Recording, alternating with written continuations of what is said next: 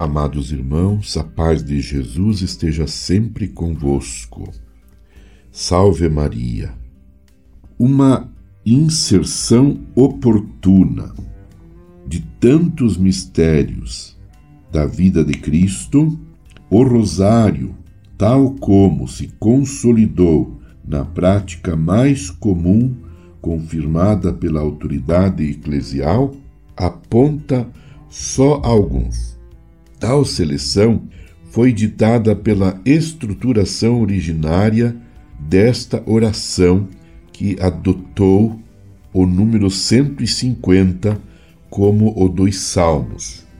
Considero, no entanto, que, para reforçar a profundidade cristológica do Rosário, seja oportuna uma inserção que, embora deixada à livre valorização de cada pessoa e das comunidades, lhes permita abraçar também os mistérios da vida pública de Cristo, entre o batismo e a paixão. Com efeito, é no âmbito destes mistérios que contemplamos aspectos importantes da pessoa de Cristo como revelador definitivo de Deus. É ele que, declarado filho dileto do Pai no batismo do Jordão, anuncia a vinda do reino, testemunha com as obras e proclama as suas exigências. É nos anos da vida pública que o mistério de Cristo se mostra de forma especial como mistério de luz. Enquanto estou no mundo, sou a luz do mundo.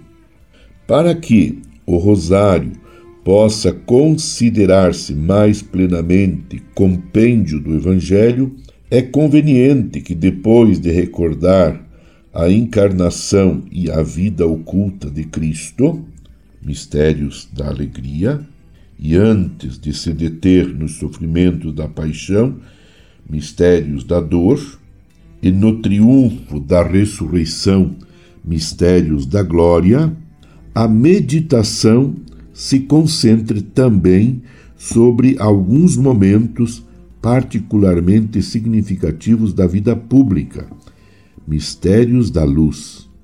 Esta inserção de novos mistérios sem prejudicar nenhum aspecto essencial do esquema tradicional desta oração, visa fazê-la viver com um renovado interesse na espiritualidade cristã como verdadeira introdução na profundidade do coração de Cristo, abismo de alegria e de luz, de dor e de glória.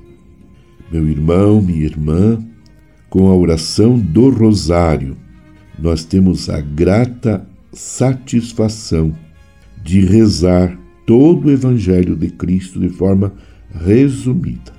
Podemos contemplar, através dos mistérios do Rosário, mistérios da alegria, mistérios da dor, mistérios da luz, mistérios da glória, podemos contemplar todo o caminho de Jesus que nos dá a salvação, que nos garante a salvação. Todo o caminho que nos faz contemplar Jesus nos salvando, Jesus nos libertando, Jesus nos devolvendo a nossa dignidade, Jesus se aproximando de nós para nós nos sentirmos profundamente amados por Deus.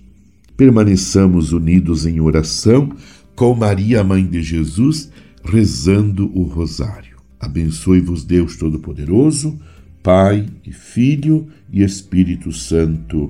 Amém. Você ouviu Palavra de Fé com Dom Celso Antônio Marchiori.